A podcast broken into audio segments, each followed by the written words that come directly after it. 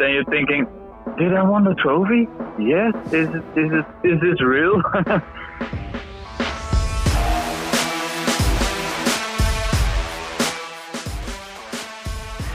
Einen wunderschönen guten Tag. Hier ist der Darts Podcast eures Vertrauens. Eine neue Folge von Checkout ist am Start. Wir blicken natürlich heute auf den Triumph von Michael van Gerven auf der European Tour in Hildesheim zurück. Schauen zusammen mit Danny Noppert nochmal zurück auf seinen UK Open Sieg. Das Interview haben wir vorbereitet und wir werfen einen Blick auf die Lage in der Premier League und natürlich auch blicken wir auf die Women's Series. Die hat ja angefangen am zurückliegenden Wochenende. Volles Programm heute also. Danke fürs Einschalten an dieser Stelle. Ich bin Kevin Schulte hier bei Checkout und führe zusammen mit Christian Rüdiger durch die Folge. Hi. Hallo Kevin, ich grüße dich. Ja, Checkout, der Darts-Podcast hört ihr auf allen gängigen Podcast-Portalen, Spotify, Apple Podcasts, äh, Google Podcast, Mein Sport Podcast etc. pp. Hinterlasst uns gerne eine 5-Sterne-Bewertung. Ist bei Apple und Spotify ganz einfach möglich, geht schnell, hilft uns aber enorm, würde uns riesig freuen. Danke an dieser Stelle. Jetzt würde ich sagen, Christian, gehen wir aber rein in die Folge für heute. Christian, ich starte mit einer These. Michael van Gerven ist zurück. Die alte Dominanz wird nicht mehr möglich sein. Aber wir haben einen leistungsstarken potenziellen Major-Gewinner zurück.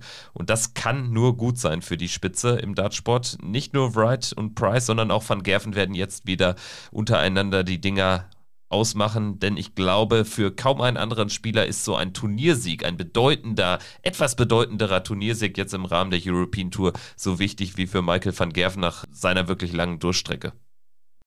Ja, da gehe ich mit mit dieser These von dir, Kevin. Finde, die ist auch nicht zu steil aufgestellt, zumal ich jetzt auch nach Hildesheim, das war so in den vergangenen Wochen und Monaten, als Van Gerven sich dann auch hier und da mal wirklich gelegentlich einen Titel sichern konnte. Ähm, nicht so der Fall, wo ich dann wirklich dieses Gefühl hatte, okay, jetzt ist er wieder da, jetzt ist er auch einer, der wirklich wieder regelmäßig um die großen Titel mitspielt, beziehungsweise um Titel mitspielt, nach dem Nordic Masters zum Beispiel, wo ich zumindest erst gedacht habe, weil er da wirklich eine sehr lange Durchstrecke für seine Verhältnisse durchbrochen hat. Jetzt ist er wieder da. Da ist nicht wirklich viel dann passiert. Also er konnte das auch nicht bestätigen. Dann als er ein Pro-Tour-Turnier dann noch äh, gewinnen konnte, ein paar Wochen später, hat sich das dann auch nicht übertragen auf ihn. Und dann dachte ich jetzt auch, wo er diesen ersten Premier League Abend für sich gewinnen konnte an Spieltag Nummer 4. Jetzt ist er wieder da, dann spielt er dieses UK Open Wochenende, wo er auch wieder ein paar Schwankungen drin hatte, also nicht diese ganz große Dominanz ausgestrahlt hat, ein paar Fehlerchen drin gehabt hat, die ihm dann auch das Match gekostet haben, aber dann kommt er wieder zurück mit einem Sieg, wieder in der Premier League. Und dann lässt er jetzt Hildesheim folgen, deswegen glaube ich auch, wird das jetzt mental was anderes mit Van Gerven machen, weil er selber jetzt auch gespürt hat, ich habe nicht nur diesen vierten Spieltag praktisch in der Premier Premier League gewonnen, sondern ich konnte auch den darauffolgenden Spieltag eine Woche später gewinnen und ich konnte jetzt auch relativ schnell wieder ein European Tour Turnier gewinnen, sein insgesamt 33. Titel auf der European Tour. Also gehe ich mit und sage, Van Gerven hat jetzt auch wieder mehr dazu gewonnen und ist wieder ein richtiger Contender. Der 33. insgesamt, du sprichst es an und der erste seit müsste Mai 2019 in Graz gewesen sein, also wirklich dreijährige Durchstrecke fast. Das ist natürlich ähm, enorm für Michael van Gerven und über 30 Titel äh, sprechen da auch eine klare Sprache. Das ist immer noch ein unfassbarer Track Record. Jetzt ist er zurück. Es wird ja jetzt in den nächsten Wochen kein Major-Turnier geben. Also weit am Horizont haben wir dann natürlich ähm, den World Cup of Darts, aber wirklich ein Ranking Major. Das nächste ist tatsächlich im Sommer erst in Blackpool das World Matchplay. Deswegen könnte man ja auch da sagen, vielleicht ist es für Michael van Gerven jetzt auch ganz gut. Erstmal weiter mit der Premier League in dem Rhythmus zu bleiben, da den ein oder anderen äh, Abenderfolg mitzunehmen und dann vor allen Dingen sich in der Order of Merit wieder sukzessive so ein bisschen ranzuarbeiten mit European Tour, Proto-Triumphen. Ich meine, das macht jetzt nicht groß was aus, aber wir haben ja jetzt sogar wieder die Rückkehr von Michael van Gerven auf Position 3 gesehen, bedingt durch die 25.000 in Hildesheim. Und ich glaube, viel wichtiger wird einfach am langen Ende für ihn sein, dass er es wieder so blöd es klingt, lernt zu gewinnen und da auch wieder so ein Momentum kreiert, was ihn dann ja bei den, bei den Major-Turnieren in der zweiten Jahreshälfte oder im Sommer beim Matchplay in Blackpool helfen kann und wird. Richtig, weil Van Gerven auch wieder spüren muss, praktisch, was es heißt, so eine oder solche Siege hinzulegen, wie das eben vor einer oder vor dieser Periode eben war die so 2020 dann begonnen hat, nach dem Restart praktisch, als man dann mit dem Matchplay Behind Closed Doors dann auch gestartet ist, dass Van Gerven auch einfach wieder spürt, wie ist es in sehr kurzen Abständen auch wieder Titel zu gewinnen. Und ich meine, für ihn wird jetzt einfach auch zählen, so banal es klingt, egal welchen, welches Turnier er spielt, einfach das immer als letzter praktisch zu beenden und diese Dinger zu gewinnen. Und da ist es auch für ihn, glaube ich, jetzt nicht so ein großer Unterschied, dass jetzt lange kein Major-Turnier kommt ist es einfach wichtig, dann auch solche Dinger zu gewinnen, wie vor dem Matchplay zum Beispiel in der World Series im Madison Square Garden in New York oder dann auch noch das äh, Nordic Masters, also auch wieder größere Turniere, European Tour Turniere zu gewinnen, dass er auch einfach wieder spürt, jawohl, ich bin da, ich gewinne nicht nur ein Turnier, wie im vergangenen Jahr zum Beispiel mit dem Nordic Masters und dann kommt im Prinzip nicht viel, außer noch ein Pro-Tour-Sieg, sondern jetzt weiß er auch wieder, gerade jetzt so mit zwei Mini-Titeln und diesem einen Titel, richtigen Titel jetzt auf der European Tour, wie es sich immer an anfühlt, auch in regelmäßigen und kürzeren Abständen Titel zu gewinnen. Jetzt muss man ja sagen, für die Konkurrenz äh, von Michael van Gerven lief es jetzt in den letzten Wochen auch wirklich alles andere als positiv. Gervin Price verletzungsbedingt raus aus Hildesheim und davor auch aus der Premier League. Äh, Peter Wright musste jetzt im laufenden Event in Hildesheim rausgehen, sonst hätten wir ein Viertelfinale gegen Michael van Gerven gesehen. Also dementsprechend hat Michael van Gerven da jetzt vielleicht auch so die Gunst der Stunde genutzt, dass da eben die zwei Topspieler der letzten Jahre nicht dabei waren. Aber alles in allem geht halt nichts über Turniersiege und am langen Ende fragt auch keiner mehr danach, ob jetzt Price Wright oder ein James Wade ähm, etc. pp, ob die jetzt dabei waren oder nicht. Lass uns das Ganze jetzt nochmal chronologisch aufrollen. Also ich hatte es gerade schon erwähnt, Gervin Price kurzfristig nicht dabei, auch Brandon Dolan aus dem Feld der Gesetzten jetzt hier in Hildesheim nicht dabei, krankheitsbedingt zurückgezogen, genauso wie Ted Evans. Das heißt, Clemens und Chris Doby sind aufgestiegen sozusagen äh, aus der ersten in die zweite Runde, also haben die Setzlistenposition 15 und 16 eingenommen. Ansonsten in der ersten Runde hatten Freilose Menzo Suljovic, Jamie Hughes und Devin Peterson wenn wir jetzt mal über den Freitag sprechen, die erste Runde, traditionell ja jetzt immer so ein bisschen gemächlicher geht es davon statten, so auch in Hildesheim. Man musste da das Publikum auch regelrecht anzünden. Das ähm, ja, war nicht ganz so einfach. Vor allen Dingen natürlich auch deshalb, wir haben jetzt nur sechs Partien am Nachmittag, nur sieben Partien am Abend gesehen. Also das war ein deutlich kürzerer Tag als sonst. Äh, vielleicht äh, blicken wir vor allen Dingen auf die Deutschen. Äh, Nico Springer gegen Darius Labanauskas rausgegangen mit 2-6, Lukas Wenig gegen Daryl Gurney rausgegangen mit 3 3-6. Jetzt beides keine Schande und beides sicherlich erwartbare Ergebnisse. Man muss sagen, zu den Leistungen der beiden, ja, eigentlich, eigentlich okay aber ihre Gegner haben auch wenig falsch gemacht. Das wäre so meine, meine Analyse zu den Partien von Nico Springer und Lukas Wenig. Ja, da gehe ich mit, gerade auch wenn man sich dann so mal die Schlussphase beim Match unter anderem von Nico Springer gegen Darius Labanauskas anschaut. Also vom Scoring her war das dann auch vollkommen in Ordnung. Ich finde, da hat Nico auch gar nicht so viel falsch gemacht. Man darf jetzt nicht vergessen, das war sein zweites European Tour Turnier. Also man darf da jetzt auch nicht irgendwie gleiche Maßstäbe anwenden, wie man das zum Beispiel bei einem Gabriel Clemens oder so tut. Deswegen ist das auch vollkommen in Ordnung. Kann da auch nicht erwarten, dass er direkt wieder in den Sonntag kommt. Und Darius Labanauskas, ein sehr erfahrener Spieler, der das auch gut gemacht hat. Und deswegen Nico Springer, das ist äh, auch, wenn sich das jetzt blöd anhört, aber da wird er wieder viel draus lernen aus diesem Ergebnis das ist jetzt auch äh, keine Schande, wie du schon richtig gesagt hast, dass er da verliert. Lukas Wenig gegen Daryl Gurney, der ein tolles Turnier gespielt hat. Super Chin, der auch jetzt wieder eine bessere Phase hat in seiner Karriere, der wieder so ein bisschen im Aufschwung ist. Auch da zeigt Lukas, dass er da vollkommen mitspielen kann, dass er auch wirklich ein Anwärter ist in den nächsten Jahren für eine Tourcard. Deswegen, die haben sich da wirklich wacker geschlagen, die beiden. Martin Schindler hat sich auch sehr wacker geschlagen. Der hat seine erste Runde überstanden gegen Jermaine Vatimena.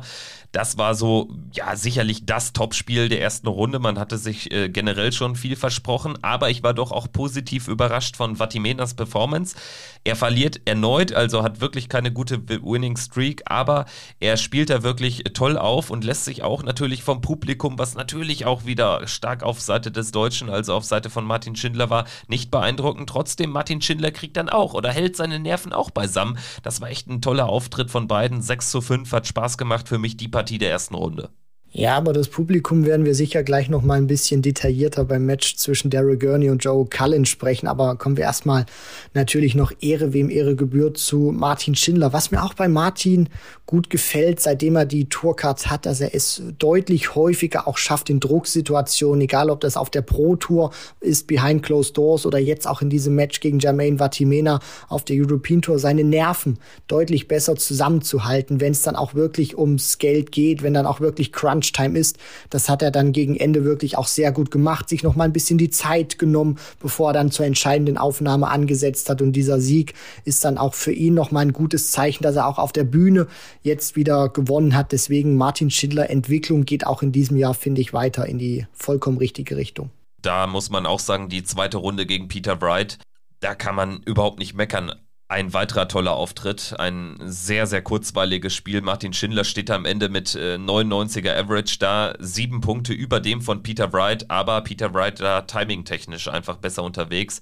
Gewinnt das äh, Spiel mit 6 zu 4. Es war mehr drin für Martin und ich habe das Gefühl gehabt, äh, ja, er, er saß ähnlich. Also er hat schon gespürt, dass er einen sehr guten Touch hatte und Peter Wright sich hier mit dem ein oder anderen ähm, Finish dann auch einfach aus der Situation rausgewunden hat. Also hätte wirklich anders ausgehen können, vielleicht sogar ausgehen müssen aus Sicht von Martin Schindler. Also das war echt eine große Chance. Nichtsdestotrotz so richtig viel vorwerfen kann er sich auch nicht. Ne? Also ja, was willst du machen, ist dann vielleicht dann auch einfach ähm, typisch für einen Spieler, der eben an der Weltranglistenspitze steht. Na klar, Kevin. Und vor allem zeigt Peter Wright dann auch wieder mit, oder wie er diese Drucksituation dann auch handeln kann, dass er ein paar Punkte schlechter ist im Average als Martin Schindler, aber dann eben genau weiß, wann er eben da sein muss, wann es eben auch weh tut, nicht nur vom Ergebnis, sondern dann auch dem Gegner mental eins mitzugeben. Gegen Nico Springer hat er das in, in Riesa zum Auftakt der European Tour auch wirklich gut gemacht, wo sie da gegeneinander gespielt haben, Wright und ähm, Springer als Nico da in den ersten drei Lecks immer aufs Doppel geworfen hat. Aber er gewinnt die Lecks eben nicht, weil Peter Wright eiskalt dann auch diese Lecks ähm, wegcheckt, obwohl er vom Scoring her dann noch nicht auf Augenhöhe war mit Nico Springer. Und deswegen, er weiß einfach, wann er dem Gegner wehtun muss, Peter Wright. Er wird da auch nicht hektisch, er wird da auch nicht unruhig und zeigt einfach auch ein Stück weit, warum er eben da vorne steht, was dann eben auch dieser Unterschied ist. Und das ist immer so, so faszinierend, finde ich, dann zu sehen. Diese Top-Jungs müssen nicht immer ihr bestes Niveau spielen, aber sie gewinnen dann sehr häufig ihre Matches, weil sie eben genau wissen, in dem Moment muss ich jetzt da sein, muss ich zuschlagen. Und das hat Peter Wright in diesem Match gegen Martin Schindler gemacht. Leider aus deutscher Sicht, muss man sagen, aber großartig, wie der Weltmeister das gehandelt hat. Ja, aus deutscher Sicht war dann am Samstag für alle beteiligten Endstation auch Gabriel Clemens an 15 nachträglich gesetzt worden. Ist raus gegen Dave Chisnell. Das ist natürlich auch ein super bitteres Los, äh, wenn du dann sogar noch die Setzlistenposition bekommst. Ja, und dann kriegst du als Dank Dave Chisnell, der zuvor gegen den Schweizer Stefan Belmont keine Probleme hatte am Freitag, bitteres Ding für Gaga, verliert 5 zu 6 und er verliert einfach aktuell zu häufig, zu früh. Und gerade seine Euro-Tour, also wenn die ein bisschen besser wäre, dann hätte er müsste er sich überhaupt gar keine Sorgen machen, sich für Major-Turniere zu qualifizieren und wäre dann auch wirklich schon nah an den Top 16 dran. Also das ist wirklich seine Achillesferse und das setzt sich fort. Auch bislang die European Tour zwei Teilnahmen, ohne sich qualifizieren zu müssen, letztendlich. Wobei das ja Quatsch, er hat sich ja für European Tour Event 1 qualifiziert, sorry. Aber äh, zwei Teilnahmen und äh, zweimal direkt zum Auftakt ausgeschieden gegen Nico Kurz in Riesa und jetzt in Hildesheim gegen Dave Chisnell. Ja, für Gabriel Clemens ist das auch in der Hinsicht äh, bitter, weil er auch einfach so in keinen richtigen Flow kommt auf der European Tour, auch mal zu erfahren, was es wirklich heißt, mal so einen richtig tiefen Run zu haben. Weil wenn man sich das mal so anschaut, gerade auch was, was deutsche Vertreter anbetrifft. Martin Schindler hat schon richtig gut auch mal performt auf der European Tour. Dragutin Horvath, keine Tourcard, stand auch mal in einem Viertelfinale auf der European Tour. Max Hopp konnte mal eins gewinnen und Gabriel Clemens fehlt eben noch. Ich meine, wir, wir, wir reden ja über die Nummer 22 der Welt, also sich in solche Regionen dann auch vorzuspielen, das das ist schon wirklich absolute Weltklasse. Das darf man auch nicht vergessen. Ich meine, so hoch gerankt hatten wir auch noch keinen Deutschen gehabt. Und Gabriel Clemens ist nun eben auch mal einer, der sich da nach wie vor hält. Nur er würde sich auch wünschen. Ich finde von den Ergebnissen her wird es jetzt wieder etwas knapper. Also man merkt auch schon, Gaga kann leistungstechnisch auch wieder was, was draufpacken, aber er kann es aktuell noch nicht so häufig in Siege ummünzen. Das muss natürlich jetzt wieder der nächste Schritt sein. Und er fordert natürlich auch von sich selber, dass er irgendwann auch auf der European Tour regelmäßiger in einem Sonntag zu Gast sein wird. Deswegen wird ihn diese Niederlage auch warm, egal gegen wen er gespielt hat. Er ist ehrgeizig genug und ich hoffe dann natürlich auch, dass dieser European Tour Fluch, weil so oft war er noch nicht im Sonntag gewesen, Kevin, den irgendwann auch mal ähm, durchbrechen kann. Ja, was haben wir sonst noch abseits der Deutschen sicherlich zu erwähnen? Chris Doby, der zweite nachträglich gesetzte Spieler, krachend rausgegangen gegen Karel Sedlacek. 0 zu 6, ebenfalls ein Whitewash, hat kassiert die Nummer 13 der Setzliste Kellen Ritz gegen Menzo Suljovic, also bei Kellen Ritz ein völlig gebrauchter Tag, ähm, verliert er mit einem 73er Average. Ganz, ganz merkwürdiger Auftritt. Ansonsten habe ich mir noch notiert, Damon Hatter gegen Martin Lukeman war äh, der absolute Showstealer, also damit hätte man jetzt auch nicht rechnen können.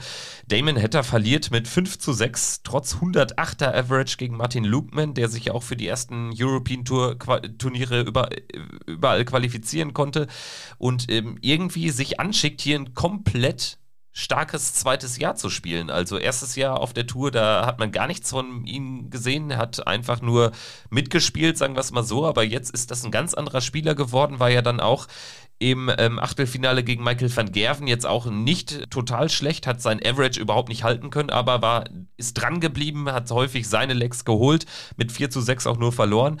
Also das noch so, so ein heimlicher Showstealer des Wochenendes. Äh, neben natürlich Karel Sedlacek, über den wir gleich noch sprechen werden, weil der ist ja dann im Turnier noch weitergekommen. Zuvor, bevor er Chris Doby dem Whitewash verpasst hat, auch noch den Doppelweltmeister Adrian Lewis geschlagen, wo man auch wieder sagen muss, ja, Adrian Lewis, jetzt äh, qualifiziert er sich für ein European Tour Event und dann scheidet er dann auch so klar und deutlich aus. Aber äh, Respekt natürlich an Evil Charlie, auf den wir gleich noch ein bisschen eingehen werden. Und Martin Lukman, für den auch ein ganz wichtiges Turnier, das dann auch zu spüren, dass er so einen Gegner auch in so einer medialen Präsenz, die European Tour hat sich natürlich auch aufge, ähm, ähm, praktisch jetzt noch mal ein Stück weit geupgradet mit äh, der erweiterten Fernsehpräsenz für ihn auch wichtig, dann zu spüren, dass er einen Damon Hatter, obwohl der so einen grandiosen Average spielt, dann auch schlagen kann. Und das sieht man dann auch häufig bei Spielern, dass die vielleicht erstmal wieder ein Jahr brauchen, damit sie dann praktisch drin sind. Und deswegen mal schauen, was da jetzt noch kommt. Das war auf jeden Fall ein sehr gutes Turnier auch von Martin Lukman gewesen. Und äh, ich meine, Darts ist so verrückt. Bei Dirk van Dijvenbode hätte damals auch keiner gedacht, dass der nach seinem erneuten Tourkartengewinn dann so durch die Decke geht. Also da ist immer alles möglich und für Martin Lukman ein tolles Turnier. Ja, lass uns äh, direkt weitermachen mit Karel Sedlaceks Achtelfinalbegegnung. Lass uns in den Sonntag reingehen. Gegen Jose de Sousa gewinnt er 6 zu 4 zum Abschluss der Achtelfinals. Das ist ein weiterer Fingerzeig in Richtung, ja, schon European Darts Championship, denn der hat sich ja auch für die nächsten drei Turniere qualifiziert über den East Europe Qualifier. Also Karel Sedlacek kann sich, oder sagen wir es so, ist meine These, Karel Sedlacek wird sich über European Tour Performances vielleicht sogar zur WM spielen. Also da fehlt nicht viel. Er hat noch den, den, das Turnier in Tschechien, da wird er sicherlich auch dabei sein. Also dementsprechend auch auf der East Europe äh, Bühne, da sehe ich ihn noch einige Male durch den Qualifier kommen und dann reden wir hier vielleicht dann über 13.000 Pfund irgendwann und das hat in den letzten Jahren häufig gereicht für eine WM-Qualifikation. Also das wäre natürlich eine besondere Geschichte, aber eine absolut realistische nach diesem Viertelfinaleinzug von Karel Sedlacek. Ja, und ich finde, das ist auch gar nicht so eine gewagte These, weil man vielleicht jetzt auch, wenn man noch nicht so lange dabei ist, diesen Karis Sedler-Check vielleicht nicht so kennt, aber das ist jetzt, ich will nicht sagen, eine Eintagsfliege gewesen oder eine ganz große Überraschung sicherlich, dass er Louis Doby, dann auch De Sousa knacken kann in äh, hintereinander praktisch weg. Das hätte man jetzt vielleicht so nicht erwartet, aber das ist gerade auch ein Spieler, der auch schon gezeigt hat, auch bei der PDC, dass er ein sehr tolles Niveau spielen kann, dass er auch konstant auch mal über ein paar Tage performen kann. Deswegen, ich finde das auch gar nicht so abwegig und das wird auch einer sein, der sicherlich noch mal ein Match jetzt gewinnen wird. Du hast es schon angesprochen, er ist noch mal bei ein paar European Tour Events erstmal sicher dabei, weil er sich da durch den Qualifier gespielt hat und äh, erste Runde, wenn es da auch mit der Auslosung passt und selbst wenn er da einen großen Namen bekommt, er hat auf jeden Fall die Klasse über so eine Distanz Best of 11 fast jeden Spieler auf der Tour zu schlagen. Ja, zumal er jetzt in seiner Karriere schon das zweite Mal ein Viertelfinale erreicht hat. Und zwar damals in München, als Max Hopp 2019 das Turnier gewonnen hat, ist äh, Karel Sedlacek im Viertelfinale an Max mit 5 zu 6 gescheitert.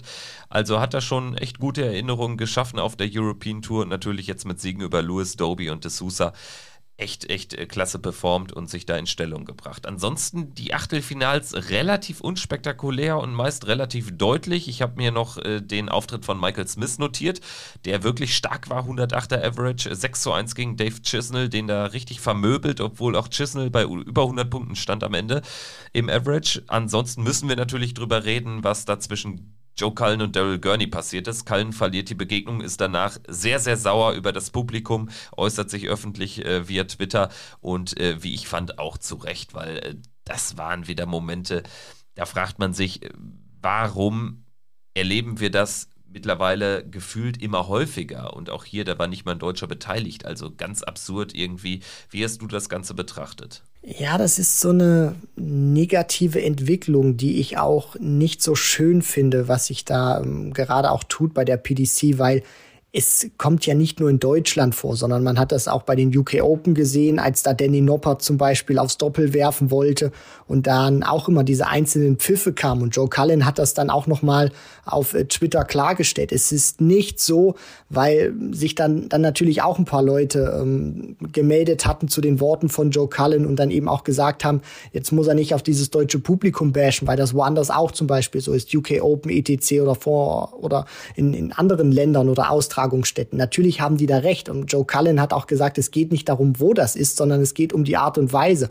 Und wenn da jetzt äh, 2000 Menschen im Hintergrund praktisch ähm, buhen würden, beziehungsweise pfeifen würden, das wäre überhaupt nicht schlimm. Klingt jetzt vielleicht doof, aber Cullen hat auch einfach gesagt, wenn da irgendwie 2.000, 3.000 Leute drin sind und dann pfeift da einer, dann hörst du genau das und das ist dann viel schlimmer, als wenn nicht zum Beispiel alle ausbuhen oder auspfeifen würden und das gehört sich einfach nicht und man merkt das auch immer wieder, egal wo man, wo man ist, ob man jetzt auf der Insel spielt oder auch in, in Deutschland, es wird langsam auch so, so, so ein bisschen zum Jargon, dass die Leute dann auch pfeifen und das gehört sich einfach nicht, weil die Leute, die da oben stehen, die verdienen damit ihr Geld, die ernähren damit auch ihre Familien und ähm, da geht's um, um gute Preisgelder. Deswegen äh, ist das einfach eine Entwicklung, die ich absolut Käse finde. Und deswegen, wenn man diese Leute sofort identifizieren kann, die da pfeifen, die da Unruhe stiften, sofort raus mit denen und auch nicht mehr wieder rein. Ja, also ich glaube, man muss sich da bewusst machen, dass man schon auf der European Tour nochmal ein verstärktes Problem damit hat. Also das sehe ich schon so, weil wenn man sich das Publikum anschaut, ist es ja häufig ein komplett reines Partypublikum. Also das finde ich immer noch deutlich verstärkt dazu. Gerade ähm, eine Major-Turnier wie die Matchplay, das ist natürlich jetzt das andere Extrem, wo eher ein fachkundiges Publikum sitzt. Aber das fällt mir häufig auch auf, äh, dass man äh, bei der European Tour da wirklich ein, ein Publikum sich herangezüchtet hat, sage ich mal, was jetzt gerade in der derzeitigen Phase einfach in Anführungsstrichen nur dazu da ist, um zu saufen und Party zu machen. Und ja, ich glaube, da muss man ein bisschen aufpassen. Also gerade jetzt nach zwei Jahren Pandemie wollen viele natürlich einfach raus, wollen sich einen hinter die Binde kippen aber man muss da schon noch irgendwie ein paar Grenzen setzen. Und ähm, das wird schon eine Aufgabe sein, weil sonst erleben wir das immer wieder verstärkt. Und ich glaube, am langen Ende macht das den Spielern dann irgendwann auch echt keinen Spaß mehr. Also man muss da irgendwie so ein bisschen so eine für ein bisschen Hygiene sorgen, dass man da einfach eine gute Mischung hat und die sehe ich manchmal so nicht.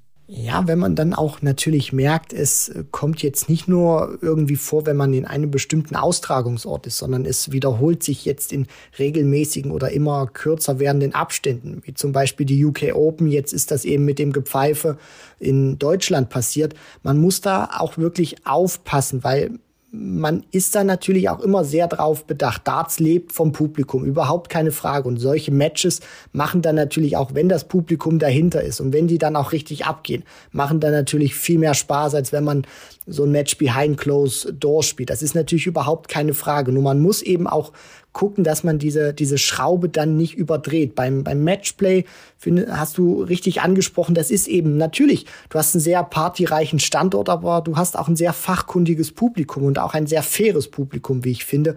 Und dann muss man eben aufpassen, gerade auch wenn man viele Turniere dann in Deutschland hat, dass eben diese deutschen Spieler, natürlich dürfen die supported werden, aber dann darfst du auf der anderen Seite auch nicht versuchen, den Gegner irgendwie aus dem Konzept zu bringen, weil das ist dann in dieser Gentleman-Sportart überhaupt nicht der, der gute Stil. Und man muss da auch ein Stück weit aufpassen, weil ich finde, diese Entwicklung hat so begonnen, als Van Gerven vor ein paar Jahren bei der WM diesen Bierbecher da ins Gesicht bekommen hat vor seinem Walk-on. Und deswegen, die PDC, Barry Hearn ist immer darauf ausgewiesen, auch immer ein Partypublikum anzusprechen, sehr viel Party zu verbreiten, aber man muss eben auch ein paar Grenzen setzen, dass die Fans auch merken, wir können uns nicht alles erlauben und das wird dann auch, wenn wir die Spieler rausbringen oder irgendwie stören, dann wird das eben auch knallhart bestraft und da muss man eben auch diesen Spagat finden.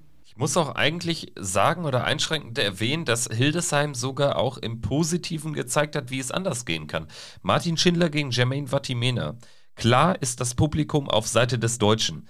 Wer das irgendwie überkritisch sieht, der, finde ich, ja, macht sich auch ein bisschen lächerlich, weil das ist doch klar, dass natürlich dann die Leute auch äh, ihren, ihren Local Hero sozusagen supporten. Aber es war nicht so eklig negativ in den Momenten, wenn Vatimena an Bord stand. Also das fand ich deutlich besser, als wir es in der Vergangenheit bei dem einen oder anderen Auftritt eines Deutschen äh, schon gesehen haben. Na klar, richtig. Und du sprichst das eben auch an. Also natürlich darfst du in dem Fall den, den Deutschen, den Local Hero anfeuern und du darfst eben, sag ich mal, dieses andere Extrem dann nicht machen ähm, mit, mit dem Gegner des Deutschen. Und man hat das auch immer wieder äh, gesehen. In Holland ist das auch immer so gewesen, als dann gerade diese, diese Premier League, die ersten Spieltage dort waren, da hat man Raymond van Barneveld, Michael van Gerven, natürlich Barney an, an vorderster Front angefeuert und den Gegner dann auch mit äh, Buhrufen begleitet. Aber es darf dann eben nicht unfair werden oder in einer Art und Weise, wo du den, den Gegner rausbringst. Deswegen, das hat es in der Hinsicht schon immer gegeben, nur du musst eben sowas wie jetzt verstärkt dann auch immer wieder vorkommt. Diese Pfiffe, die sind eben das Entscheidende. Wenn da einer in den Wurf reinpfeift, das geht überhaupt gar nicht. Ansonsten feiert die Jungs einfach und ähm, den Rest, den möchte dann eigentlich keiner sehen. So, so ein Gepfeife wie gegen äh, bei Daryl Gurney gegen Joe Cullen. Alles andere ist natürlich im Sinne des Sports, wenn ihr beide äh, anfeuert, beziehungsweise den Gegner, in dem Fall Jermaine Vatimena, nicht niedermacht. Lass uns äh, weiter auf den Sport konzentrieren und lass uns in die finale Session reingehen. Es begann ja alles mit einer Hiobsbotschaft, sicherlich auch für die Fans vor Ort in Hildesheim, denn den Kracher Michael van Gerven gegen Peter Wright gab es nicht, gab es nicht mehr, weil Peter Wright ähm, sich aus dem Turnier abgemeldet hat, mit Rückenproblemen zurückgezogen.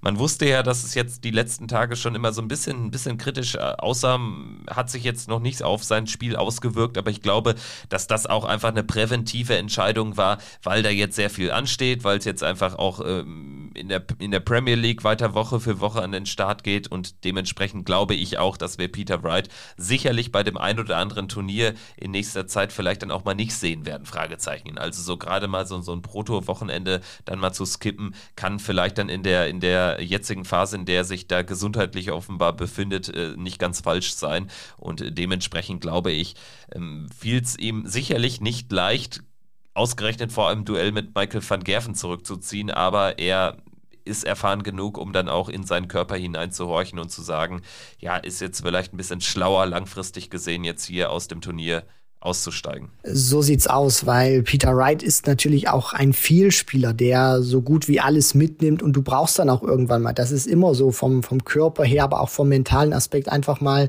eine gewisse Pause und dass sich das jetzt so angedeutet hat, konnte man auch schon sehen. Ich glaube, Spieltag 4 war es gewesen, wo er dann auch gegen Van Gerven im Finale stand bei der Premier League, wo die Bilder mal von Sky Sports eingefangen hatten, wie Peter Wright sich so nach unten beugt, dann das Gesicht ein bisschen verzerrt, durchpustet, da hat man schon gemerkt, okay, der Abend hat schon Kraft gekostet bei ihm, vielleicht hat er da auch schon ein paar Rückenproblemchen oder Rückenschmerzen, deswegen ähm, kann ich mir das auch gut vorstellen, dass Peter Wright jetzt mal sagt, hier und da spiele ich vielleicht nicht, wählt's mir ein bisschen dosierter aus, bis ich dann wieder vollkommen auskuriert bin und dann greife ich wieder so gut wie bei jedem Turnier an.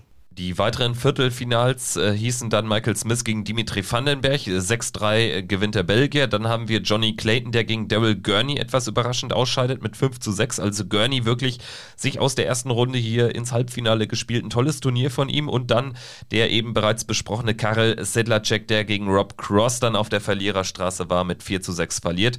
Das hat Rob Cross aber auch wirklich gewonnen. Also Sedlacek hat auch da eigentlich an vielem angeknüpft, ähm, wie er zuvor gespielt hatte. Aber Cross war dann echt zu gut. Also das war eine tolle Performance von Voltage sodass wir in den Halbfinalen Van Gerven gegen Vandenberg und Cross gegen Gurney hatten und ganz klar für mich das Spiel des gesamten Wochenendes des Turniers war das erste Halbfinale Dimitri Vandenberg gegen Michael van Gerven.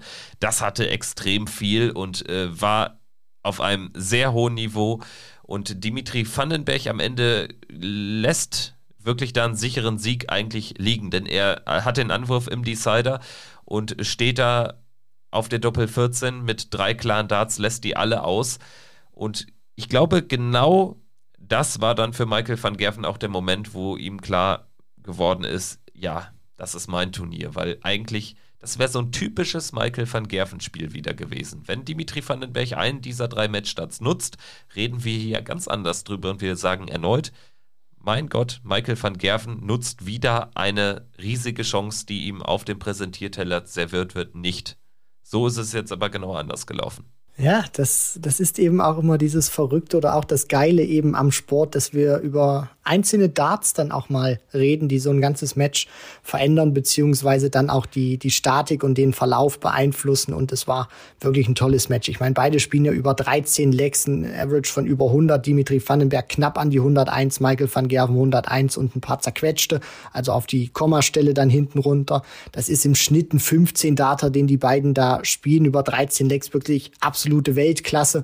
Und äh, wenn man sich das auch mal anschaut, Van Gerven lässt dieses High Finish aus auf der der Doppel 18 und, Van, und äh, Vandenberg hat dann eben die von dir angesprochenen drei Darts verpasst sie dann aufs Mensur-Doppel und dann steht Van Gerven natürlich dahinter und sagt sich, okay, jetzt ist es mein Moment, jetzt habe ich auch mal das Spielglück auf meiner Seite, dass der Gegner eben diese drei Chancen nicht nimmt und man hat es dann auch gesehen an diesem Jubel, da musste erstmal ein bisschen was raus von Van Gerven und dann stand er im Finale gegen Rob Cross, der auch vom Standard her, finde ich, ein sehr gutes Turnier gespielt hat, sich auch wieder gut zurückgemeldet hat, weil der eine oder andere vielleicht schon gesagt hat, ja, Premier League hatte man ihn eigentlich so ein Stück weit gefordert nach dem EM-Sieg und dann konnte er es jetzt so von den Leistungen her nicht bestätigen. Deswegen dann auch für ihn ein tolles Gefühl, dann gegen Michael van Gerven im Finale zu spielen, auch eine gute Partie zu spielen. Aber natürlich van Gerven klar, hier das Spielglück auf seiner Seite und dann endlich rein ins Finale. Ich meine ganz klar, Rob Cross hat ein überragendes Turnier gespielt, ein Turnier-Average von 100 Punkten. Das schlechteste, was er gespielt hat, waren 99,30 gegen Van Dijvenbode. Das beste waren 101,53 gegen Michael van Gerven. Also in dieser kleinen Range bewegt er sich. Also das äh, zeugt von einer ungeheuren Konstanz. Und im Finale war er dann einfach den kleinen Ticken schwächer als Michael van Gerven, der eben noch mal ein bisschen was draufsatteln konnte und das wirklich gerade in den eigenen Legs auch super gespielt hat. 8 zu 5 am Ende gewinnt und eben jetzt ähm, ja endlich wieder ein Ranking-Turnier für sich entscheiden kann. Das ist schon sehr, sehr wichtig. Vor allen Dingen auch European Tour Event ist ja nochmal deutlich wichtiger als ein Players Championship Turnier. 25.000 für den Sieg, das hilft ihm auch in der Rangliste, weil er jetzt eben, wie eben angesprochen, nur ein paar wenige Tage die Nummer 5 der Welt war. Jetzt ist er an Michael Smith und James Wade vorbei. Er ist die 3, Michael Smith ist einerseits aber an James Wade auch vorbei, weil James Wade bei diesem Turnier gar nicht qualifiziert war, sodass wir jetzt die Situation haben, dass James Wade jetzt wirklich sofort wieder runtergerauscht ist auf die 5. Also Michael van Gerven und James Wade haben die Plätze getauscht. Michael Smith bleibt die stabile 4. Ansonsten in den Top 16 nur noch eine, ein weiterer Platztausch. Dimitri Vandenberg jetzt vorbei an Johnny Clayton von der 9 auf die 8. Ja, ansonsten haben wir Gabriel Clemens, der hat äh, die Position 21 wieder abgegeben an Daryl Gurney, der ist Jetzt die 21, Clemens die 22, ansonsten keine großen Bewegungen wie immer. Aber vorne drin natürlich für Michael van Gerven jetzt sicherlich gar nicht mal so unwichtig, weil Nummer 5 der Welt, Michael van Gerven, das ist natürlich gegen jedes Selbstverständnis von ihm. Ja, und diese Frage dann natürlich auch, oder das wird dann in den Interviews auch immer wieder angepriesen und das nervt ihn dann auch einfach. Und dass er jetzt diesen kleinen Betriebsunfall sehr schnell wieder korrigieren konnte, ist jetzt 2500 Pfund vor dem Bullyboy Michael Smith. Also natürlich jetzt auch noch kein beruhigendes Polster, aber er wird jetzt sehr viel Selbstvertrauen wieder mitgenommen haben aus diesen vergangenen Tagen, will ich jetzt auch mal sagen, weil insgesamt spielt er sich da 45.000 fürs äh, Portemonnaie ein, 25.000 für die Rangliste mit dem Sieg in, ähm, mit dem Sieg jetzt in Hildesheim, aber dann noch diese jeweils 10.000 Pfund zweimal, die er sich dann in der Premier League äh, unter den Nagel sichern konnte. Also das sind auch wirklich jetzt äh, gute Tage gewesen für Van Gerven, wo er auch vom Standard her wirklich gut war. Ich glaube, das wird ihm auch noch mal in doppelter Hinsicht gut tun, dass er nicht nur Turniere gewinnt, sondern auch die Art und Weise, wie er das dann auch tut. Und gerade auch gegen Cross eine sehr umkämpfte Partie gewesen. Und dann hat er eben diesen, diesen kleinen Tick mehr noch hinten raus im Tank, wo er diesen Endspurt dann noch mal ein bisschen zünden kann, wo er dann noch mal diese paar Prozent, finde ich, besser war als Rob Cross. Also man merkte auch wirklich wieder schon, er hat da so ein bisschen diese alten Vibes des alten Michael van Gerven wieder aufleben lassen. Ja, und wo wir gerade bei Michael van Gerven nochmal explizit sind, müssen wir natürlich jetzt auch in dieser Folge, wie wir es auch jede Woche aktuell machen, über den aktuellen Stand in der Premier League sprechen. Michael van Gerven hat sich da mit dem zweiten Tagessieg in Folge an die Spitze gesetzt und vor allen Dingen erneut gezeigt, zu was er im Leisten imstande ist. Also seine Form ist wirklich famos. Das war jetzt auch in äh, Brighton echt wieder klasse, auch vom, vom Standard, den er da spielt. Gegen James Wade ähm, gewinnt er 6-5, kriegt es am Ende dann auch eben nicht mit den Nerven zu tun, sondern gewinnt die Partie gegen Joe Cullen kleine, keine Probleme, 6-1 im Halbfinale und dann vor allen Dingen gegen Michael Smith, der einen guten Abend hatte nach seinem UK Open Drama, nach dem Final äh, aus gegen Danny Noppert gewinnt Michael van Gerven mit 6-4, weil er ähnlich wie jetzt gegen Cross den Ticken besser war als sein Gegner und dann auch in den richtigen Moment seine Nerven beisammen hält. Also das zeichnet ihn aktuell aus und da bin ich jetzt wirklich gespannt, wie es weiterläuft. Wir haben jetzt in Nottingham Michael van Gerven gegen Gervin Price im Viertelfinale. Also ich hoffe sehr, dass Gervin Price wieder mit von der Partie sein wird, denn äh, da bin ich sehr gespannt, wie er jetzt aus dieser spielfreien, unfreiwillig spielfreien äh, Woche herauskommen wird.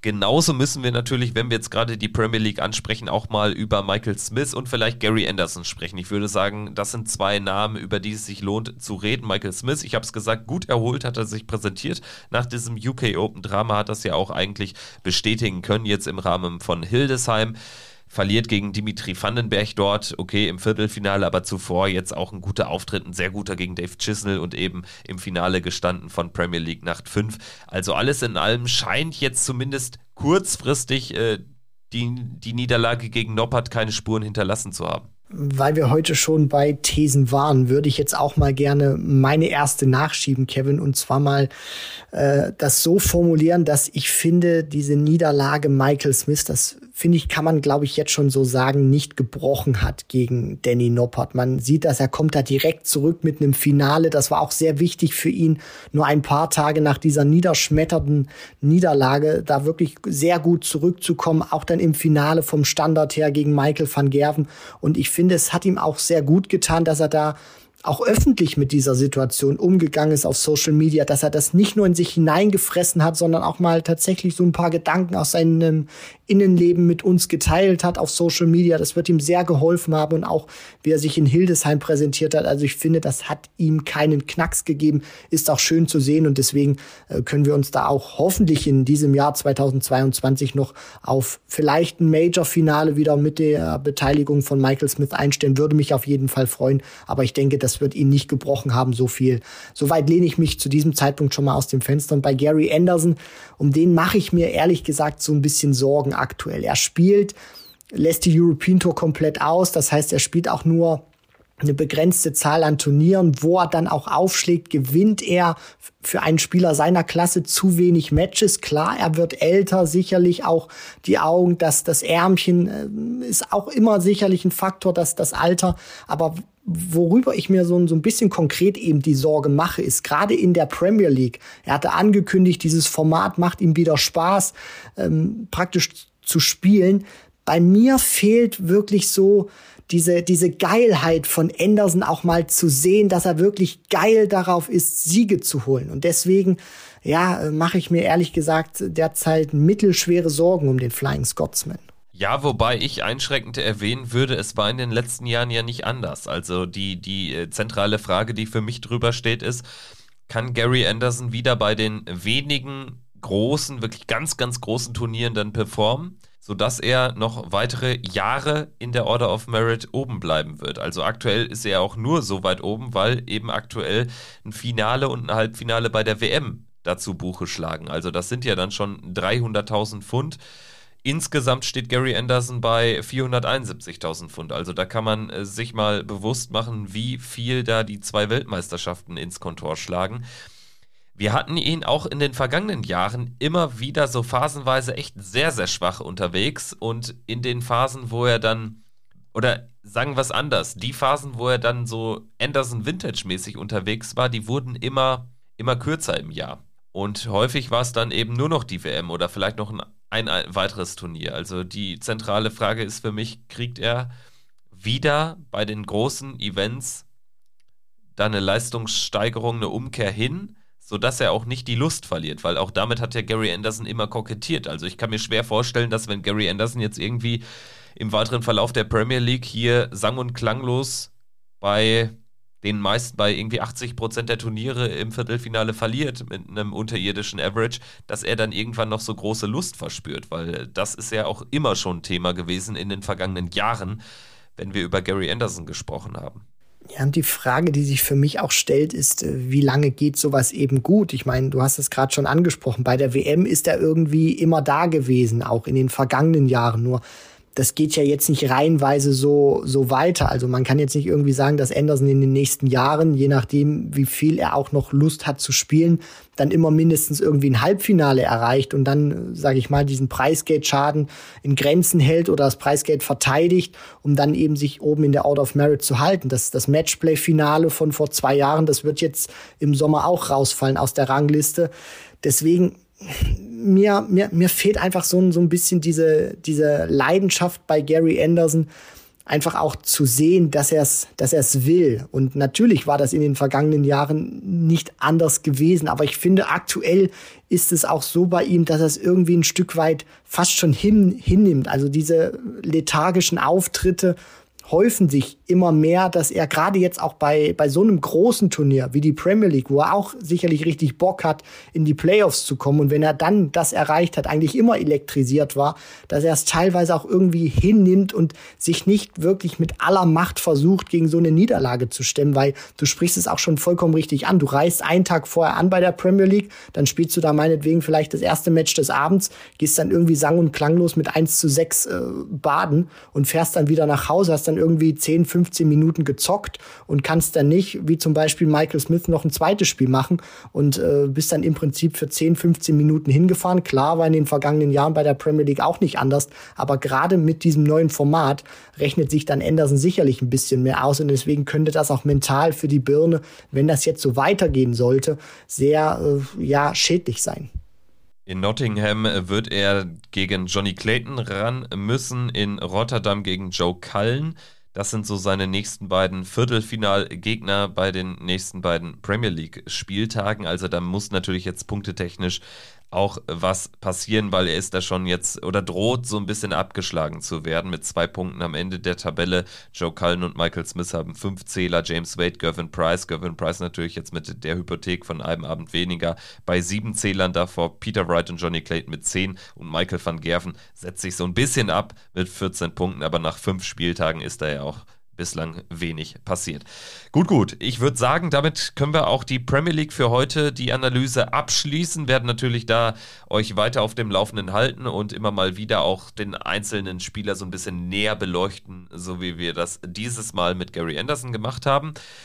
Jetzt müssen wir unbedingt auch noch auf die Women's Series blicken, denn die hat angefangen am Wochenende mit vier Turnieren, zwei am Samstag, zwei am Sonntag. Natürlich stand wieder drüber der, der Kampf der Giganten Lisa Ashton gegen Fallon Sherrick und man muss sagen, nach diesem Wochenende ganz klar ist das in die Richtung von Lisa Ashton gelaufen. Die hat drei von vier Turnieren gewonnen. Fallon Sherrick hat sich das vierte, was, was Ashton nicht gewonnen hat, sichern können, aber ähm, insgesamt einfach auch zwei direkte Duelle für sich entschieden, ein Finale und einmal ist äh, Fallon Sherrick im Halbfinale rausgegangen gegen Lisa Ashton. Also Lisa Ashton hat hier ein bisschen überraschenderweise wieder ihre, ihre Stellung in der, in der Frauendartswelt äh, zementiert. Ja, das definitiv und sie zeigt zumindest aktuell in diesem Jahr, klar, man muss das auch ein bisschen differenzierter betrachten im Vergleich zum vergangenen Jahr, wo Fallon Sherrick natürlich auch auf der Women's Pro Tour eine richtig äh, starke Bank war. Aktuell ist Lisa Ashton auch wieder ein Stück weit die bessere Spielerin, was zumindest diese Proto-Auftritte angeht. Im TV ist natürlich Fallon Sherrock auch aufgrund ihrer Siege und ihrer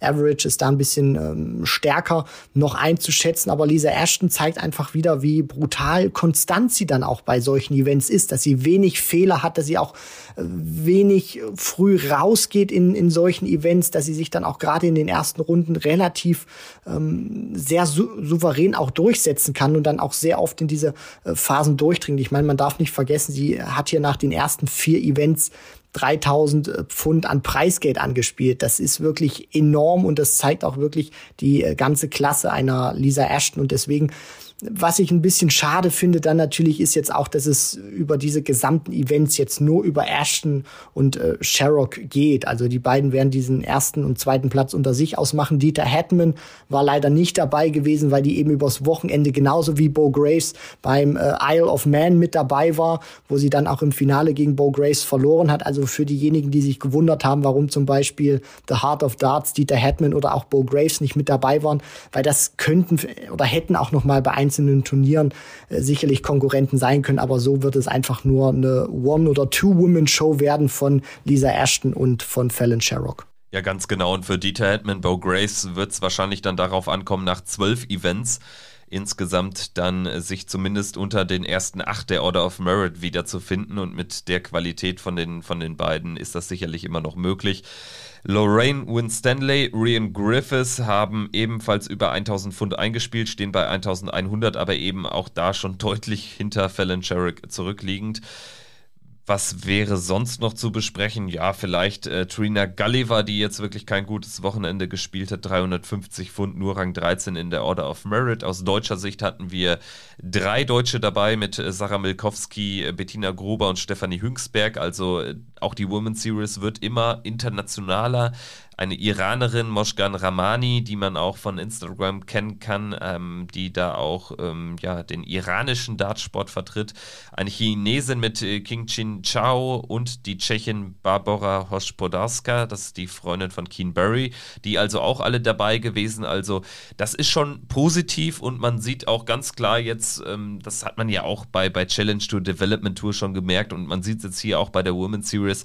Also Corona ist wirklich in England kein Faktor mehr, weil weil ansonsten sind ja die Teilnehmerzahlen auch nicht zu erklären. Also das ist wirklich sehr schön zu sehen, dass man da wirklich also was das betrifft, so dieses Darts Brot und Buttergeschäft schon fast wieder ein Normallevel erreicht hat. Ja, gerade auch für die Damen finde ich, ist das ein sehr wichtiges Zeichen auch, dass man das in dieser Breite dann auch mit dieser Internationalität wieder veranstalten kann und dass sich das nicht nur auf einzelne Länder dann im Prinzip komprimiert, weil es ist einfach auch wichtig, dass eben die Spieler abseits dieser ganz großen Ashton, Sherrock, Win Stanley will ich da auch zumindest vom, vom Namen her mit, mit reinziehen oder dann eine Corinne Hammond, die sicherlich auch deutlich bekannter ist, dass dann eben auch Spieler aus ja, Ländern, wo du dann auch ein bisschen anreisen musst, dann eben auch spüren, wie das dann ist, gegen die ganz Großen auch zu spielen, in, in so einem Kosmos sich zu bewegen, weil nur dadurch werden die eben besser. Und wenn man eben so viele Events dann auch veranstalten kann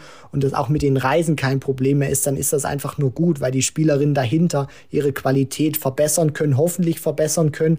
Und äh, dann sehen wir vielleicht auch in den nächsten Jahren nicht nur Lisa Ashton oder Fallon Sherrock vorne, sondern dann können sich auch andere Spielerinnen wieder ähm, vorne mit, mit reinspielen, damit dann auch, ähm, ja, sage ich mal, ein bisschen mehr Diversität vorne mit reinkommt. Weil Spannung, wissen wir alle, belebt das Geschäft und ist natürlich auch schön mit anzuschauen. Ja, das war der Auftakt der Women's Series in 2020. Insgesamt ja 20 Events, die stattfinden werden, verteilt auf fünf Termine sozusagen. Es geht weiter am Wochenende 30. April, 1. Mai, dann in Wigan erneut vier Turniere.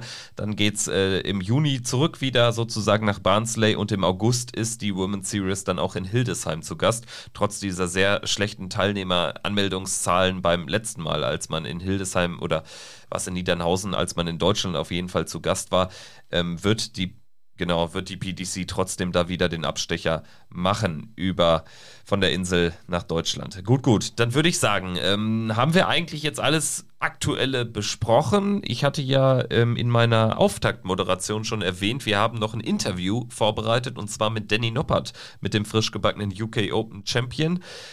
Und das Ganze hat stattgefunden natürlich äh, kurz nach seinem UK Open Triumph am Dienstag, um genau zu sein, oder war es am Mittwoch auf jeden Fall kurz danach. Und ja, wir haben uns dann bewusst entschieden, dass wir das Interview aber wirklich nicht mehr in die, in die ähm, dann aktuelle Folge äh, reinschneiden, sondern dass wir die möglichst zeitnah online bringen und dementsprechend haben wir es jetzt für euch parat. Es war wirklich ein schönes Gespräch, schöne 15, 20 Minuten mit Danny Noppert und man hat auch noch so ein bisschen was über ihn allgemein erfahren, aber ja, hört doch einfach mal rein. Danny Noppert im Checkout Podcast Interview nach seinem UK Open Triumph. Deswegen auch da am Anfang ähm, nicht wundern, dass er davon spricht, jetzt äh, irgendwie gestern nach Hause gekommen zu sein. Deswegen, man muss sich da so ein bisschen in der Zeit zurückversetzen. Aber ich denke, das wird euch gelingen. Viel Spaß mit dem Interview Danny Noppert bei Checkout. Danny Noppert, uh, the winner of the UK Open 2022, is today's guest in our show. Good morning, Danny. Hi. Good morning. How are you doing? Two days after UK Open victory, how's life going in the Netherlands? Yeah, I'm. Uh, uh, yesterday evening, uh, I arrived at home, and uh, today uh, finally a good sleep, and uh, yeah, I'm. I'm a really happy man. Danny, from the start to the beginning, it was a incredible tournament for yourself. But when was actually the point where you thought, I can win this? Um, over the whole tournament, I was playing uh, confident. Uh, every game was uh, around 99 average mark or something, and the finishes was going well. But um, yeah, if I, if if uh, yeah, I reached the quarterfinals like uh, uh, against uh, Damon Heta. From there, I was thinking, yeah, everything is possible. But the days was uh, was long, and uh, yeah, after uh, yeah, it's hard to prepare for every match again and again because you're you're focused and then you get a little bit tired and a lot of adrenaline. But uh, yeah, after, afterwards, uh, yeah, I was only fighting and uh, and it was uh, mental the final and uh, to lift the trophy. Yeah, that's unreal. Yeah, big day for you. And uh, you mentioned the quarterfinal against Damon Hatter, but uh, so far, um, before you reached the semi-final against Willie O'Connor, the match against Devon Peterson was the hardest one, right? Yeah, I think yeah. He, um, I was. Uh, I think I, I don't know how many I was up, uh, like uh, seven two or something, or seven three, and he uh, he had a great comeback. So that was that was also a nervy game, and yeah, it's Uh, I'm happy that I uh, took it over the line. The tricky thing at the UK Open is always you have this open draw, so you can uh, play against the big guys in the early rounds. Um, Danny, were you happy with the way the the, the draw came up for you? Um, yeah, I think I, I had not. Uh, yeah, the hardest draw, but yeah, every player uh, at the UK Open uh, can play good matches. So um, yeah, every game is hard, and you, every game you need to focus, and every game you want to win. So that's uh, yeah, after you have reached um, the semi-finals um, with uh, Keen Barry, Willie O'Connor, and Michael Smith um, in the pot uh, for the draw, um, do you wanted to play Michael in the final or in the semis? Uh, did you have a wish before these uh, semi-final draw? No, I'm, I'm, yeah, I'm not. Uh, I was not busy with that. Uh, which one I should play? Because if you want to live a trophy, you need to win against everyone. So yeah, then yeah, so I was not busy with that. The UK Open, a short tournament, three days, but over these three days, if you reach the final, you play a lot of matches. So, Danny, tell us how much was left in the tank before the final? Yeah, because uh, I was not really tired, but you you play more games and you need to prepare for more games, and you have some few hours in between but only uh, uh, yeah from the semifinal I had only 20 minutes break, so I can go to the toilet and uh, yeah and need to prepare again, and then you are on adrenaline for a game before, and then you need to start a new game. You you need to have a fresh mind. But yeah, it's also for me. Uh, yeah, I didn't play a lot of finals, so uh, it's all new for me. But now uh, I know how how it goes. Yeah, and you are now a major champion. Uh, did you felt uh, more nervous uh, than usual in the final or during the final? Uh, tell us. No, it, it, was not more nervous, but I didn't uh, play my best game, and Michael as well. And I saw him also struggling. Uh, and yeah, for him, for him, of course, it was also yeah a long day. And then you see two players against each other uh, they want both win uh, win the win the title, and yeah, we only fighting uh, that game. It was yeah, yeah, it was really close. Danny, tell us your feelings after your match start landed in the double twenty. Feeling, yeah, that's uh, it's unreal, unreal, and uh, yeah, and then you're thinking, did I win the trophy? Yes, is it is it is this real? yeah, and then then you're turning around, so you see the crowd uh, cheering for you, and yeah, then then uh, yeah. Do you have an explanation for your success? Did you changed anything during um, the last weeks or months in your game? No, I didn't change uh, anything or something. Maybe uh, maybe my mind is stronger. I think I'm uh, I'm not that nervous anymore, and um, yeah, uh, and uh, of course, uh, in uh, seventh of February, my son is born, and that gives you also uh, positive feelings in in life. So um, yeah, everything is yeah, happy at home, and yeah, so maybe that gives you a more positive feeling. I think. Now you are the number 12 in the order of merit. You have now earned 100,000 pounds, which means you are basically safe for the next two years. Is this something which, um, yeah, gives you a good feeling for the future because you know I can climb the rankings and I won't fall down too much? Um, yeah, it's a, it's a, it's a good good start of the year, of course, and yeah, I'm I'm now in the the grand uh, also qualified for the Grand Slam, and yeah, um, yeah, I hope so. In the future, I uh, will live more uh, trophies. What are your plans uh, for uh, the rest of the year? We have uh, so many majors left um, during summer with with match play, then the Grand Prix in autumn, or Grand Slam, as you mentioned it the worlds are around the corner, not yet, but um, they will uh, come at the end of the year. So, what are your next goals? Um, yeah, I, I uh, yeah prepare uh, the same as normal, but uh, yeah, my goals are uh, yeah, what can I say? Um, to lift another title or something. But yeah, it, I know it's hard to uh, win trophies uh, there are, there are a lot of good players, but um, yeah, I'm I'm now in, in the top 16, and uh, I won uh, a, uh, a title. And yeah, first uh, I think uh, have now a one half week break, and just training in my in my darting room, and yeah, and we'll see what's going on.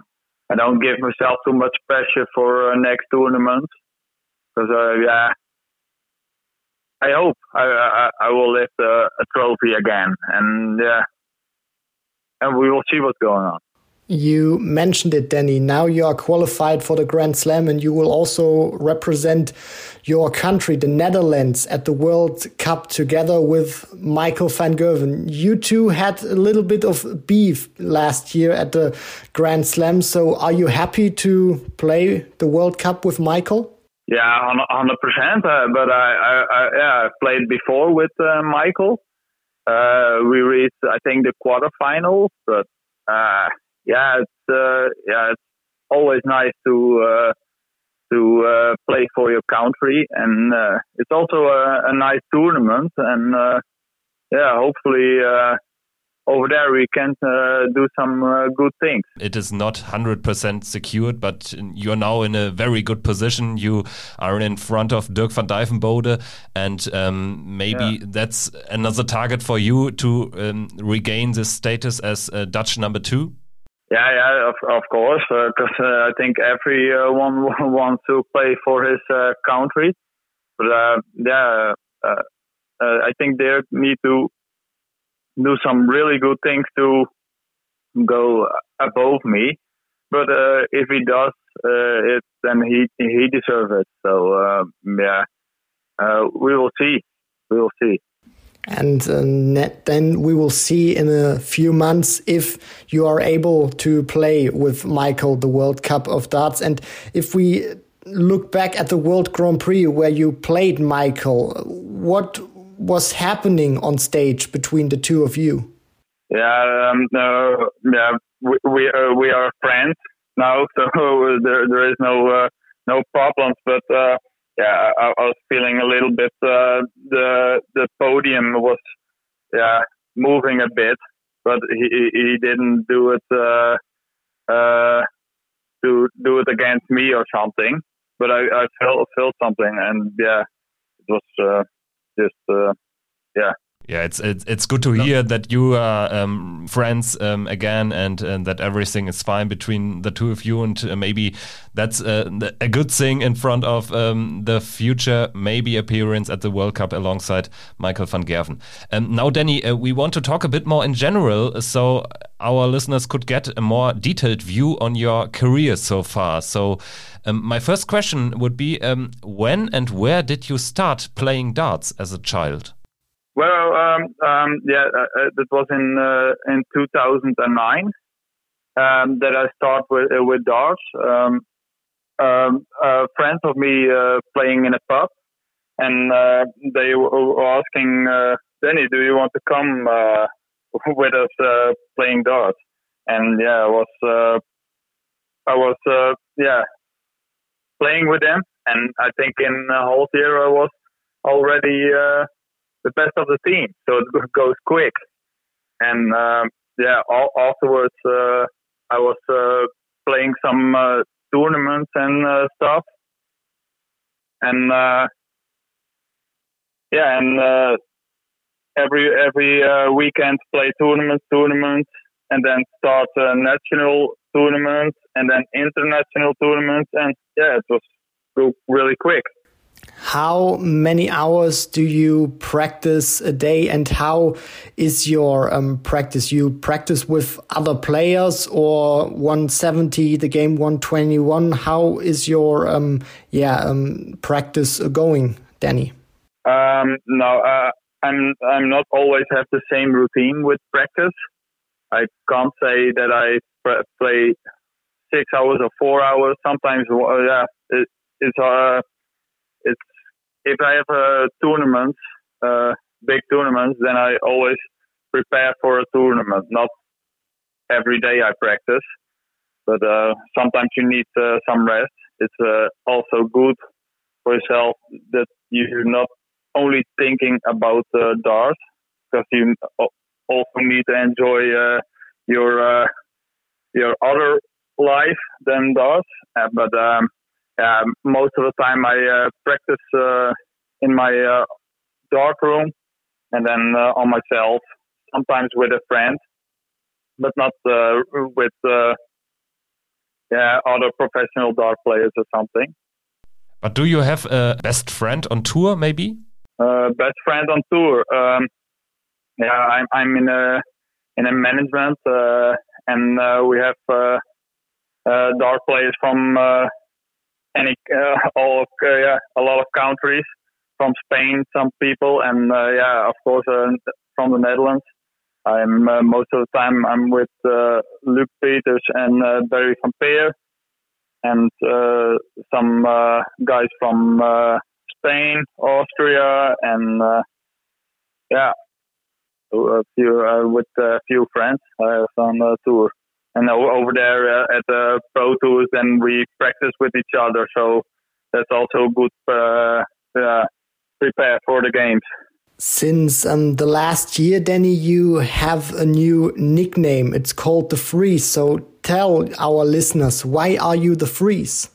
Because um, uh, I'm li uh, live in uh, uh Friesland, Fries uh, Frisian, we call it Frisian, and uh, yeah, and because how the way I look on on stage, because I'm focused and like that, ice cold and uh, yeah, that's why we changed it. Who had the idea for the new nickname? Before you were the Freeze, um, you were so-called Noppy, and the Freeze is now a real nickname. If you know what I mean. Yeah, the, yeah, the, yeah, the Freeze is now uh, yeah, because uh, we did uh, on a on a Dutch television we did uh, yeah uh, new uh, new nickname for Danny and yeah, this this one uh, was the most uh, talked about, and uh, yeah, for me it was yeah nice because yeah, it's yeah that that name gave me yeah two words about me, two things. So that's yeah. Maybe one uh, final question, uh, Danny. Um, you're now in your fifth year, I think, on the PDC Tour. You won the Tour Card in 2018, right? Uh, yeah, 2019. I'm not sure. I think, okay. maybe, yeah. Okay, we will check that yeah. afterwards. But um, yeah. if we look um, four or five years into the future, where do you see yourself then? Um, I hope on the same position. I hope, but yeah, I go go for the same position. Uh, I want to stay in the top 16, but um, yeah, you see, uh, some uh, some players go really fast in in uh, sky high in the rankings and they go uh, down harder. But uh, yeah, if if if I uh, do the same um, every year, what I'm doing now, then I'm a happy man. Thank you so much, Danny Noppert, the 2022 UK Open champion. Thank you well. Okay, alsjeblieft. Bye bye. Okay. See you. Okay, bye bye. Bye. Ja, soweit also Danny Noppert. Vielen Dank an dieser Stelle nochmal für die Zeit, dass das möglich war. Also da haben wir den nächsten PDC-Spitzenspieler und Major-Gewinner hier im Podcast begrüßen dürfen. Hat Spaß gemacht. Äh, ein sehr ruhiger Typ. Eher so ein Typ Einzelgänger, wie man auch aus der einen oder anderen Antwort hat entnehmen können, fand ich. Ja, ich fand, das war auch ein sehr sympathischer Auftritt von, von Danny Noppert. Also er hat uns da auch im Vorgespräch gesagt, dass äh, sein Englisch jetzt, sage ich mal, nicht, äh, das äh, nicht bestes ähm, sprachliches Niveau hat. Aber ich finde einfach auch, äh, dass er sich dann auch, auch stellt, dass er sich dann auch so ein, so ein Interview dann auch zutraut über so eine Länge von 15, 20 Minuten, macht ihn einfach sympathisch, dass er es auch einfach probiert, spricht auch für sein Charakter und ja, ich finde, er hat das auch wirklich äh, super gemacht, war, war sehr höflich, sehr, sehr nett gewesen und ähm, ja, ich finde, ich habe da auch immer so ein, so ein kleines Fable dann auch so für, für Spieler, die da auch ein bisschen zurückhaltender sind oder ein bisschen introvertierter sind und ähm, des, deswegen, also hat mir auf jeden Fall sehr gut gefallen, dieses Interview mit Danny Noppert. Und auch noch eine Anekdote meinerseits. Sommer 2019 in Hildesheim, da war die Proto zu Gast und da ähm, konnte ich auch mal so einen Turniertag hautnah erleben und auch mal erleben, wie denn die Spieler sich verhalten, abseits von TV-Kameras, abseits der großen Bühnen etc. pp. Und auch da ist mir Danny Noppert eher als Einzelgänger aufgefallen. Also in den Pausen stand er häufig auch für sich alleine und war so ein bisschen mit seinem Handy vertieft und ähm, tatsächlich ja, hatte das ja jetzt auch so indirekt ein bisschen bestätigt. Also nach der Frage, ob er denn so ein Tourmate, so ein, so ein Best Friend und Tour habe, hat er jetzt äh, nicht, nicht äh, wirklich einen Namen nennen können. Also ich glaube, Danny Noppert ist da ein sehr, sehr ruhiger, ein sehr besonderer Typ, der jetzt eben sich belohnt hat mit diesem tollen Triumph und eben auch dadurch in der Order of Merit eben jetzt so hoch steht wie nie und vor allen Dingen jetzt davon natürlich die nächsten zwei Jahre zehren wird. Ich fand auch interessant seine Antwort dann auch nochmal auf die Schlussfrage, wo er sich denn in vier, fünf Jahren sieht. Er ist jetzt seit vier Jahren auf der Tour und wenn man jetzt die äh, Jahreszahl verdoppelt, wo sieht er dich dann? Und da hat er jetzt auch nichts Unrealistisches gesagt. Ne? Also er hat jetzt nicht gesagt, ja, er will zu dem Zeitpunkt einmal Weltmeister sein und in den Top 3 der Welt stehen. Hat gesagt, hier, wenn ich da stehe, wo ich jetzt stehe, auch in vier Jahren, dann bin ich ein glücklicher Mann. Ja, absolut. Man darf nicht vergessen, er hat jetzt auch Nachwuchs bekommen in der Familie, ist Papa geworden. Da ist natürlich die Priorität natürlich auch immer wieder da, dem Kind und der Familie einen guten Lebensstandard zu ermöglichen, dass die dann auch, James Wade ist da auch immer so ein, so ein Beispiel, der eben immer wieder sagt, ich spiele auch für meinen Sohn, für Arthur James, dass der dann sich, wenn er aufwächst und dann auch die Jahre später keine Sorgen machen muss, dass ich halt immer auch zusehen muss, dass ich genügend Preisgeld einspiele. Und wenn denn, wenn Danny Noppert in so einer Region dann auch bleibt, dann bedeutet das natürlich auch, dass der auch wirklich in einem guten sechsstelligen, ähm, sechsstelligen Bereich, genau so rum ist es, ist es richtig, dann so, sage ich mal, zwischen 270, 320.000 Pfund auch immer so ein, so ein Stück weit pendelt. Und wenn man das dann aufs Jahr runterbricht, ist das auch wirklich eine, eine Summe, für die er sehr gut selber leben kann und auch seine Familie versorgen kann. Deswegen, und was mir auch immer wieder gut gefällt, ist die Entwicklung, die er auch nimmt, was wir auch schon angesprochen haben, dass er eher so ein introvertierter Typ ist, auch so ein bisschen für sich alleine dann auch steht, bei Turnierwochenenden, er so ein bisschen sein eigenes Ding macht. Er kracht in diesen Circuit nicht einfach so rein, sondern Step by Step arbeitet er sich wirklich hoch und ähm, steckt sich da auch keine unrealistischen Ziele, weiß auch seine Leistung sehr gut einzuschätzen. Also das ist auch wirklich immer so eine Entwicklung, die ich persönlich selber sehr gern sehe, dass dann auch solche, solche Spieler, die eben nicht die absoluten extrovertierten Alpha-Tiere sind auf der Bühne, sondern auch so, so ein bisschen ruhiger, äh, in sich gekehrt sind, mit harter Arbeit sich nach oben kämpfen können und in der absoluten Weltspitze dabei sind. Auf jeden Fall, das war Danny Noppert im Checkout-Interview und ähm, ja, wir würden euch dann jetzt auch langsam entlassen in den Rest der Woche. Vielleicht dartstechnisch noch eine ganz kurze Vorschau. Donnerstag Premier League in Nottingham geht es wie immer weiter. Dann haben wir Freitag Tourcard Qualifier für die European Tour Events 4 und 5. Das sind die äh, Turniere in Graz und Leverkusen.